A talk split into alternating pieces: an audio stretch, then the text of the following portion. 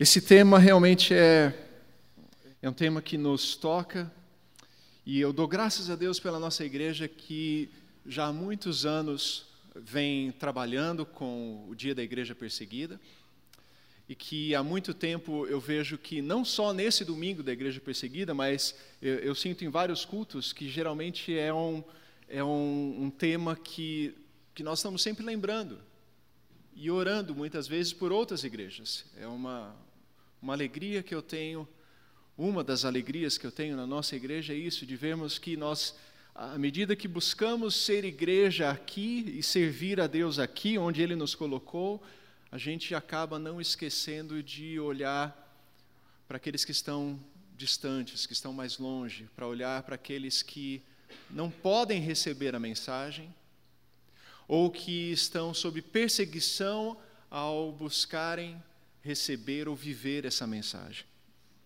Comumente a gente ora por igrejas perseguidas na Nigéria, no Oriente Médio, e esse ano o tema é exatamente sobre a Coreia do Norte.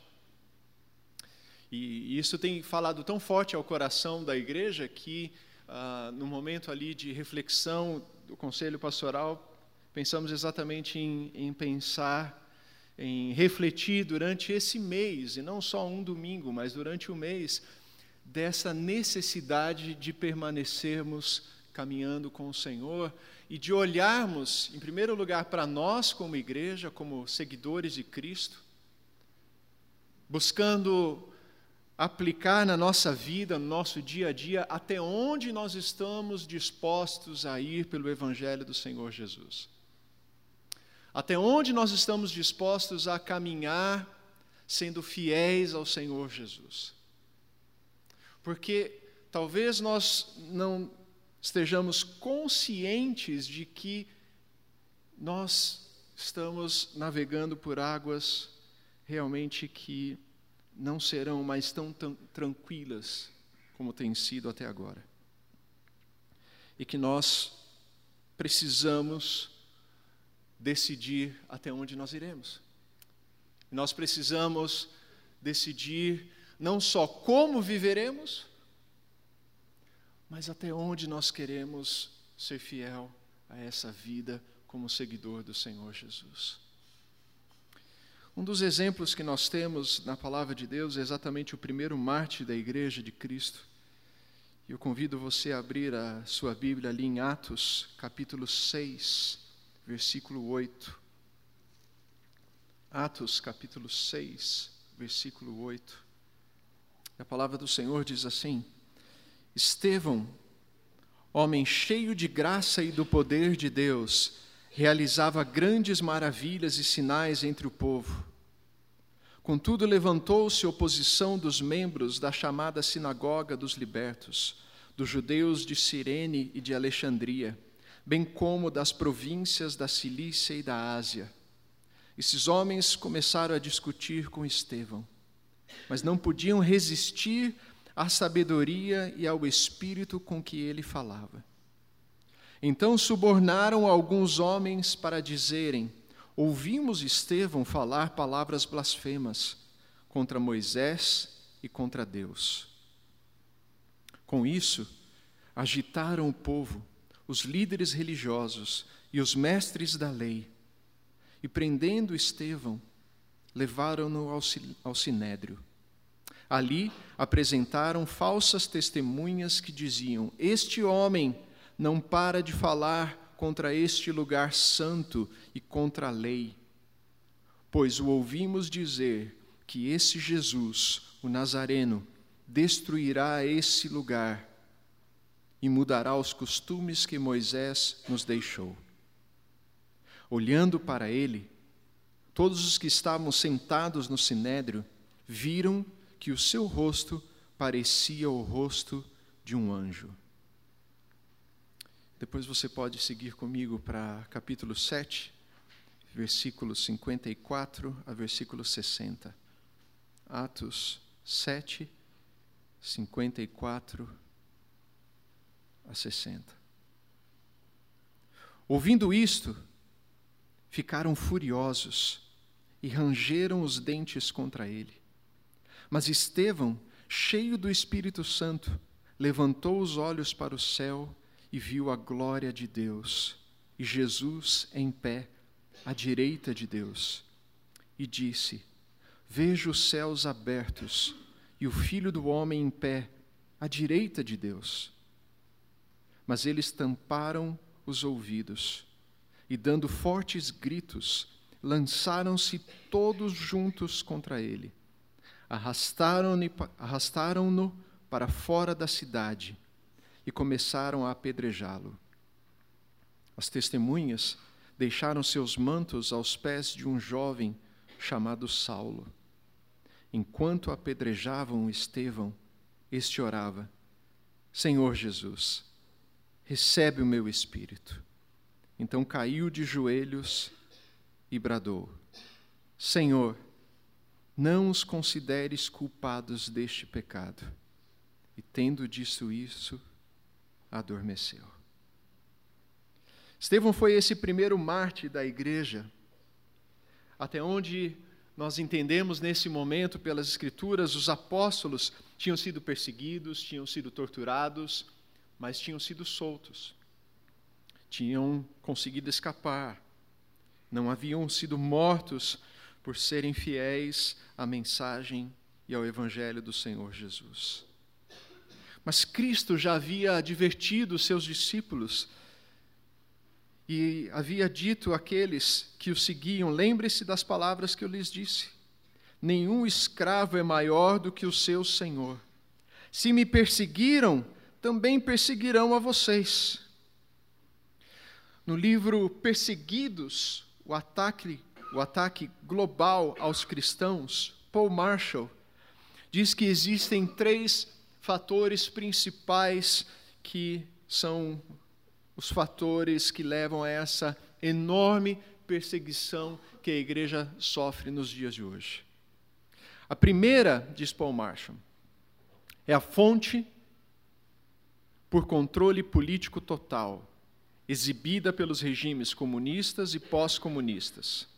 A segunda é o desejo de preservar o privilégio hindu e budista, como fica evidente no sul da Ásia. A terceira é o desejo de dominação religiosa do islamismo radical, que gera uma crescente crise global. No relatório pedido pelo ministro do Exterior, o secretário do Exterior da Grã-Bretanha, Jeremy Hunt, escrito pelo arcebispo Lord Carey, ele diz que os governos no Ocidente estranhamente e inexplicavelmente relutam em confrontar essa perseguição, principalmente a perseguição aos cristãos no Oriente Médio. O secretário Jeremy Hunt ainda diz que ah, as atitudes do seu governo não são convincentes e que o seu país poderia fazer ainda mais. Tudo isso para nos lembrar que a perseguição continua sendo algo atual. Quando nós pensamos na liberdade que nós tivemos aqui em cultuar a Cristo e em ter um louvor com equipamentos, com caixas de som, com instrumentos, como a bateria, com a liberdade de cantar em voz alta,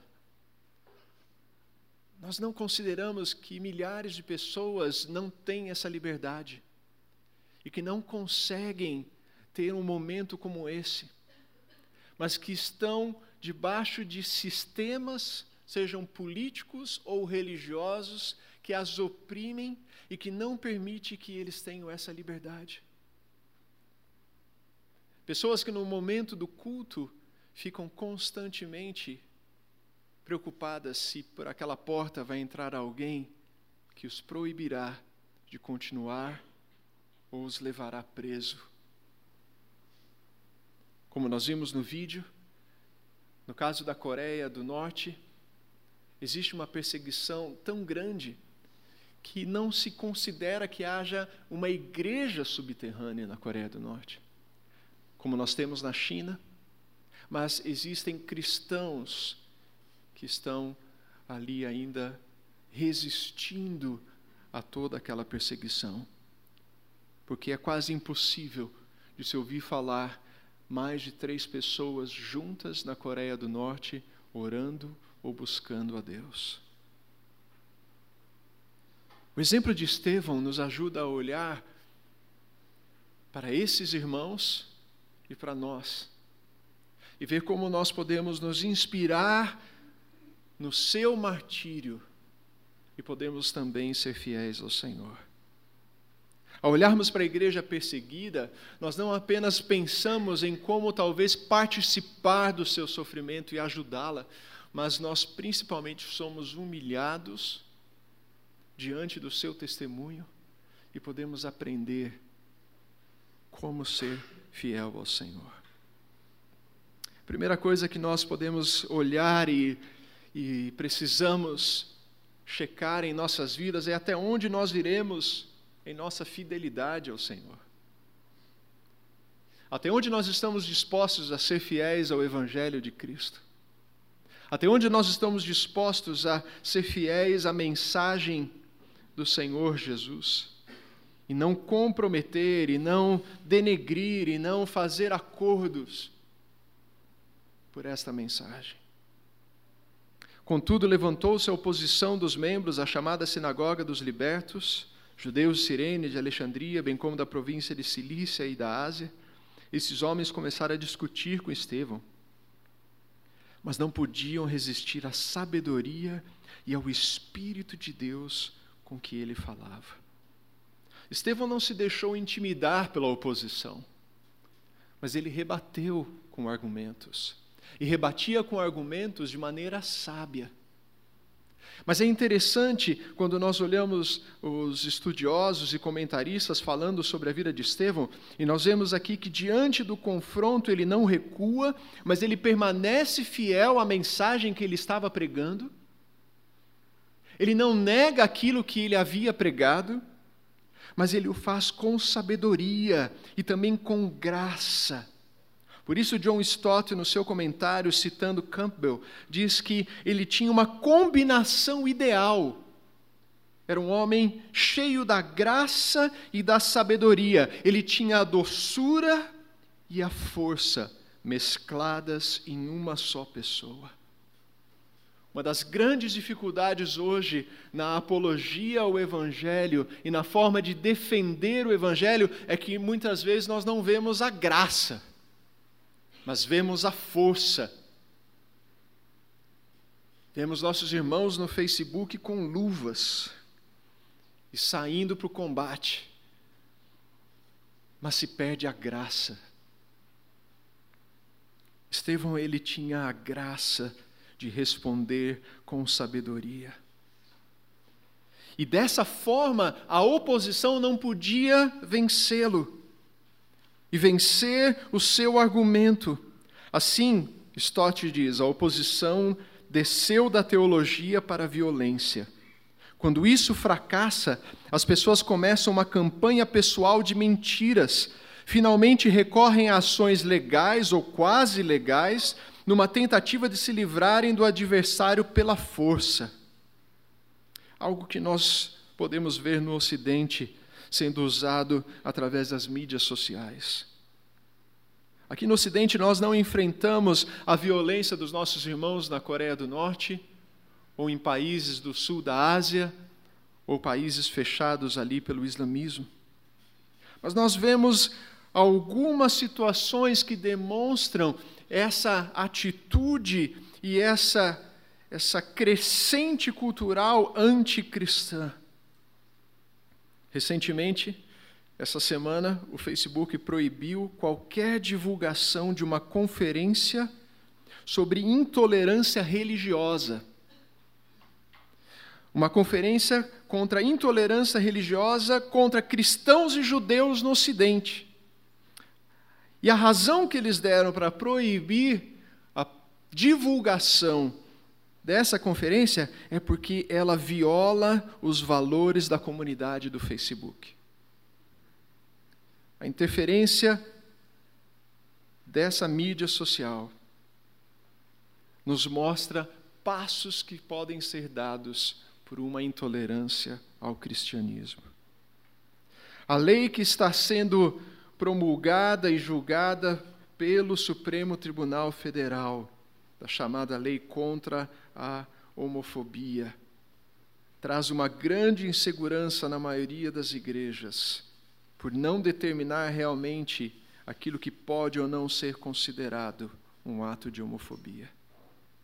A insegurança de saber até onde será permitido continuar pregar o Evangelho de maneira livre e de maneira crítica, como é o Evangelho do Senhor Jesus, que nos revela as profundezas do nosso coração. E é o pecado que está em nós. Até onde iremos? para sermos fiéis a essa mensagem. No Canadá, nós já vemos que leis aprovadas ali no estado da região de Toronto forçam pessoas a usarem pronomes designados por outras pessoas. Há um caso recente de um pai que foi condenado por não aceitar ou ser contra o tratamento hormonal da sua filha de 14 anos de idade. E o Estado proibiu que o pai comentasse, falasse ou manifestasse a sua opinião contrária àquela mudança que a sua filha estava buscando através do tratamento de hormônios. Ele foi condenado por violência familiar por se recusar a chamar a sua filha de filho ou usar o pronome masculino para sua filha. Tudo isso junto forma alguns dos fatores que podem se encaixar na descrição do filósofo Jordan Peterson, de que essa via mais socialista, disfarçada com o pós-modernismo, a cada dia mostra sinais de um totalitarismo intolerante. Via que nós vemos de maneira velada nas declarações de políticos como Obama e a Hillary, quando houve o massacre no Sri Lanka, tuitando, sentindo pesar e oferecendo suas condolências não a cristãos, mas a adoradores da Páscoa. Quem são os adoradores da Páscoa? o arcebispo de Irbil, no Iraque, declarou recentemente que o cristianismo em seu país está à beira da extinção. O Iraque. Uma das regiões onde o cristianismo é mais antigo no mundo. Está à beira de extinção. Que os remanescentes podem estar destinados a enfrentar o martírio e ele diz: os líderes na Inglaterra se recusam a condenar os ataques e a perseguição com medo de serem acusados de islamofobia. O politicamente correto está sendo usado para calar as vozes contra o ataque às aqueles que seguem o cristianismo. Esses casos no Ocidente, meus irmãos, nos mostram que textos como aquele que foi lido semana passada, de 1 Coríntios 6, 9 a 11, que fala a respeito dos que não herdarão o reino de Deus, que diz: Não deixem de se enganar, nem imorais, nem idólatras, nem adultos, nem homossexuais, passivos ou ativos, nem ladrões, nem avarentos, nem alcoólatras, nem caluniadores, nem trapaceiros herdarão o reino de Deus. Assim foram alguns de vocês, mas vocês foram lavados, foram santificados, foram justificados no amor do Senhor Jesus Cristo e no Espírito do nosso Deus. Textos como esse podem ser encarados como discurso de ódio. Textos como: quem crê nele não está condenado, mas quem não crê já está condenado, por não crer no nome do Filho unigênito de Deus. Quem crê no Filho tem a vida eterna. Já quem rejeita o Filho não verá a vida, mas a ira de Deus permanece sobre ele. O Evangelho de Cristo convida a todos virem ao Senhor Jesus e convida que todos possam se arrepender, se olhar no espelho e reconhecer que somos pecadores, necessitados da graça de Deus. Mas nos leva a reconhecer que não existem todos os caminhos que levam a Deus mas apenas um que é digno de morrer por nós na cruz, ressuscitar, viver eternamente e voltar um dia cumprindo a sua promessa, e esse é o Senhor Jesus.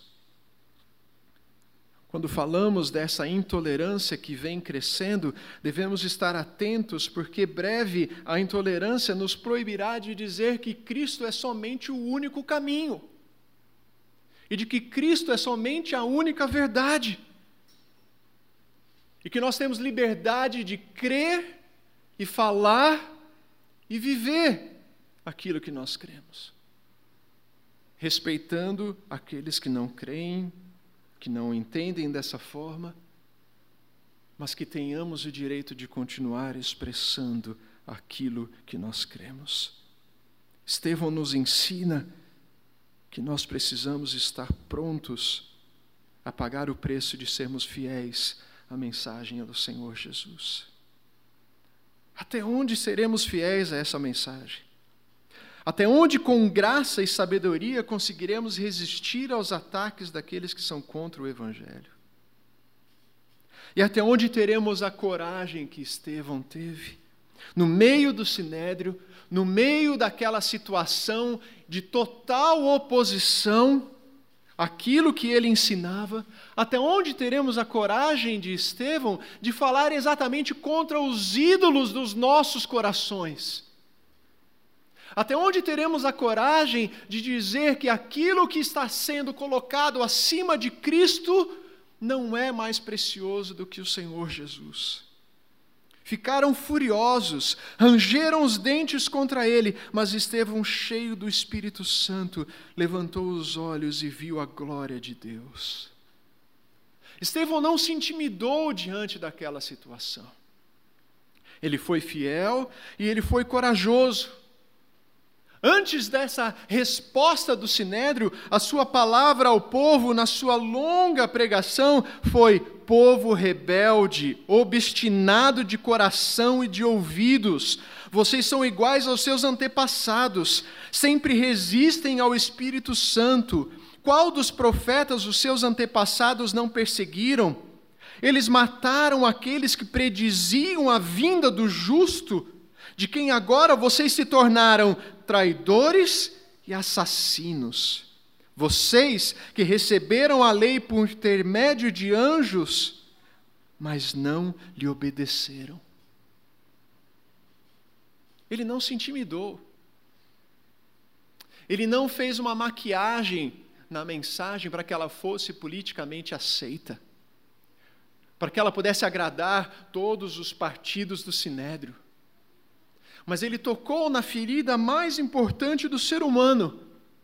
Nós somos culpados da morte do Senhor Jesus. O que causa repulsa ao Evangelho é o fato de reconhecermos e de sermos confrontados com a maldade que existe no nosso coração, seja idolatria, seja avareza, seja glutonaria, seja bebedice, seja o que for que está dentro de nós e que transborda sem controle, desimpedidamente, porque somos rebeldes contra o nosso Criador e não queremos seguir a este Deus. Estevão falava exatamente a estes homens a respeito de que o templo não era mais importante, porque Jesus já havia feito essa nova aliança que nós celebramos hoje.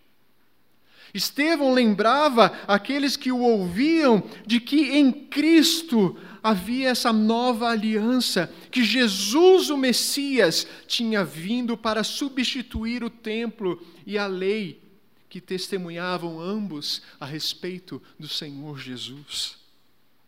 Estevão declarava: Jesus é maior que o templo, maior que a lei, Jesus é Deus. E isso enfureceu aqueles homens, porque o seu coração estava exatamente naquele ídolo do seu templo, onde a sua confiança era colocada.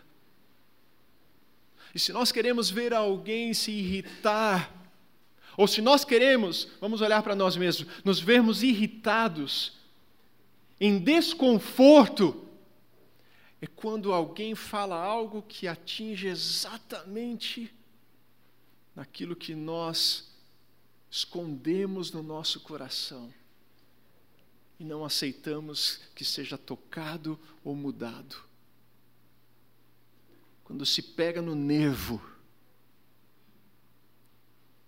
Dr. Russell Shedd diz que a pregação de Estevão ficou em dois pontos principais.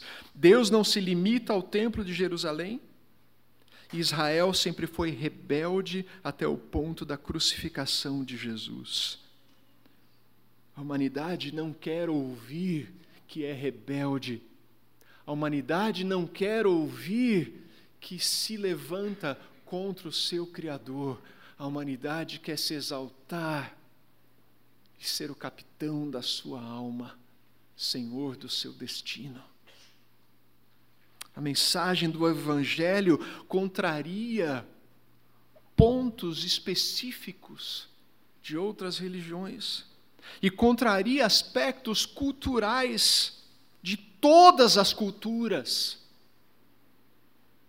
Todas as culturas são confrontadas pelo Evangelho de Cristo, porque todas as culturas, ao mesmo tempo que carregam sinais de uma relação com Deus, carregam sinais da distorção como efeito da queda e da separação entre o homem e Deus. Todas as culturas necessitam de regeneração no Senhor Jesus. Até onde teremos coragem de pregar contra os nossos ídolos? Até onde teremos coragem de posicionar contra a nossa cultura? Até onde teremos coragem de ir contra a leis, se for necessário? Porque uma lei que contraria um princípio maior bíblico nos leva a sermos fiéis, em primeiro lugar, a Deus. Como vários homens e mulheres, em diferentes situações na vida, se levantaram contra os regimes do seu governo, pregando a palavra, escondendo aqueles que são perseguidos por causa da pregação da palavra, ou por serem de um grupo étnico ou religioso, indo contra suas autoridades, mas sendo fiel a Deus. Na Coreia do Norte, o simples compartilhar com um vizinho daquilo que nós cremos já pode levar à morte. Nesse livro, Perseguidos, o relato de um sobrevivente é que uma mulher foi levada para o campo de prisioneiros políticos por ter conversado com os vizinhos sobre sua religião. Ela foi forçada a se divorciar do marido e morreu no campo de prisioneiros.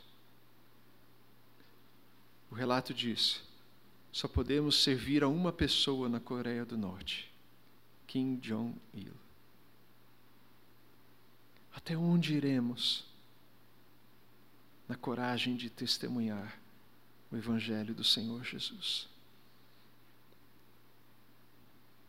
Quando lemos o relato de Estevão, somos desafiados à fidelidade, à coragem. Mas é interessante quando vemos esse testemunho desse servo do Senhor tão parecido com o próprio martírio do Senhor Jesus Cristo. Ele foi acusado falsamente, ele foi levado a um julgamento, As suas testemunhas falsas ali tentaram levantar um caso contra ele. E ele permanece fiel. Ora entregando o seu espírito como Cristo fez, e ora pedindo o perdão. E aqui está um ponto interessante, irmãos, que nós jamais podemos perder da graça e da misericórdia de Deus, mesmo em meio a lutas e perseguições. Até onde nós devemos ir para estender misericórdia e perdão? Nossos irmãos na Coreia do Norte sofrem com tremenda perseguição estão no topo dessa lista ali da Portas Abertas há mais de 16 anos, como vimos agora. São inúmeros os relatos de atrocidades nesse país. Famílias inteiras são enviadas para a prisão por terem uma Bíblia ou darem uma Bíblia para amigos. Cristãos são executados por cantarem hinos de louvor a Deus na cadeia. Adolescentes são publicamente humilhados enviados à prisão. E assim como eles, vários outros irmãos de várias outras nacionalidades sofrem tremendamente. Muitas vezes são os irmãos, pais, tios, amigos próximos que delatam esses que seguem a Cristo. As feridas emocionais são tremendas. Algumas talvez maiores do que as feridas físicas causadas por tortura ou pela prisão.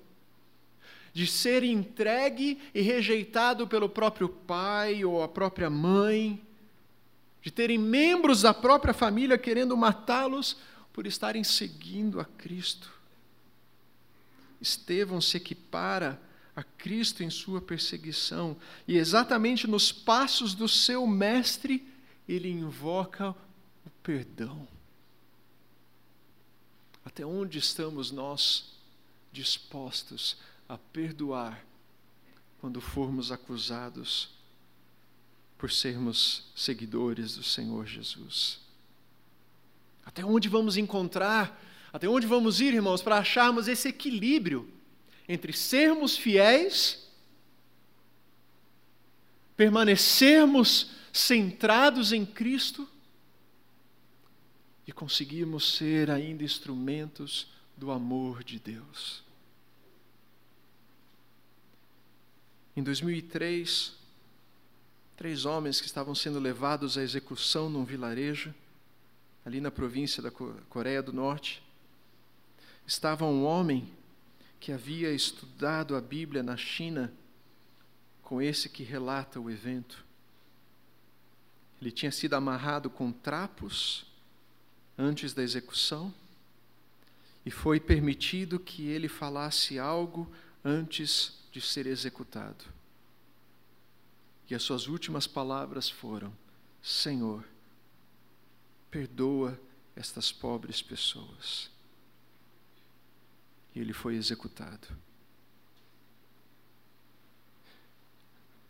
A igreja necessita ser fiel, corajosa, mas sem perder o espírito da graça de Deus para estender o amor e o perdão.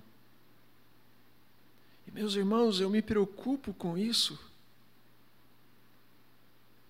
Em nossos dias, tanto quanto me preocupo com a fidelidade ao Senhor Jesus, porque não são poucos os casos de nós aqui que brigamos durante as eleições.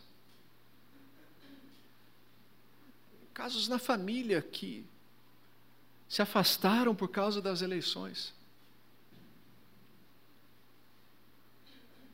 E nós precisamos dar o passo do perdão, o passo de, da humildade, de saber pedir perdão, receber perdão e ser fiel a que nós cremos. Para que nós não nos tornemos o monstro a quem nós lutamos, sem piedade e sem misericórdia. A igreja que é sofredora é uma igreja que perdoa.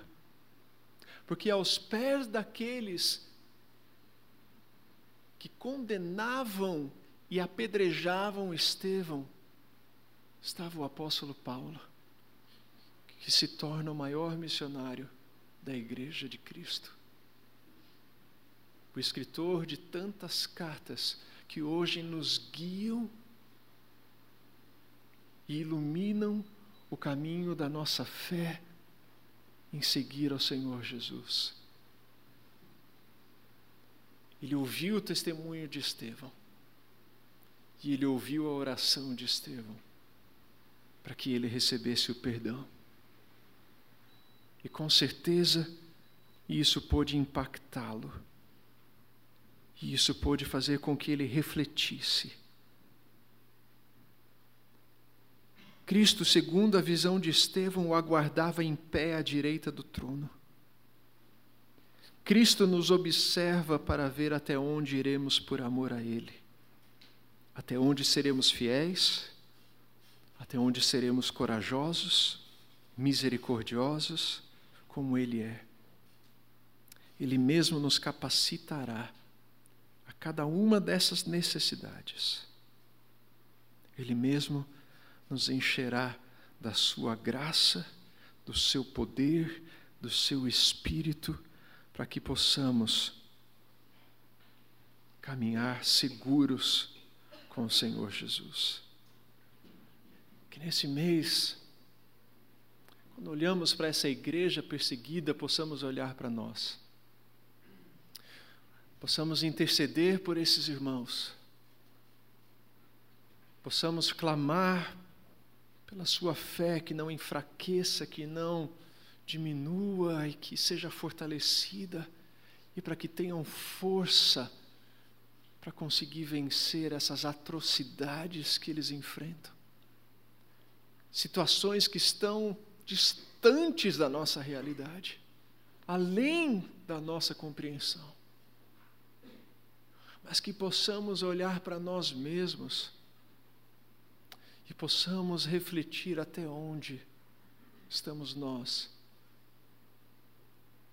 verdadeiramente comprometidos com Cristo e sendo fiéis.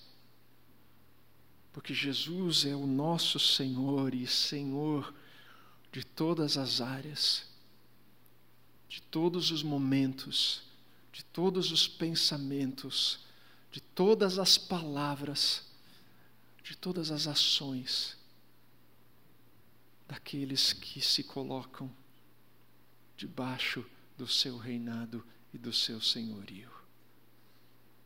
Até onde iremos?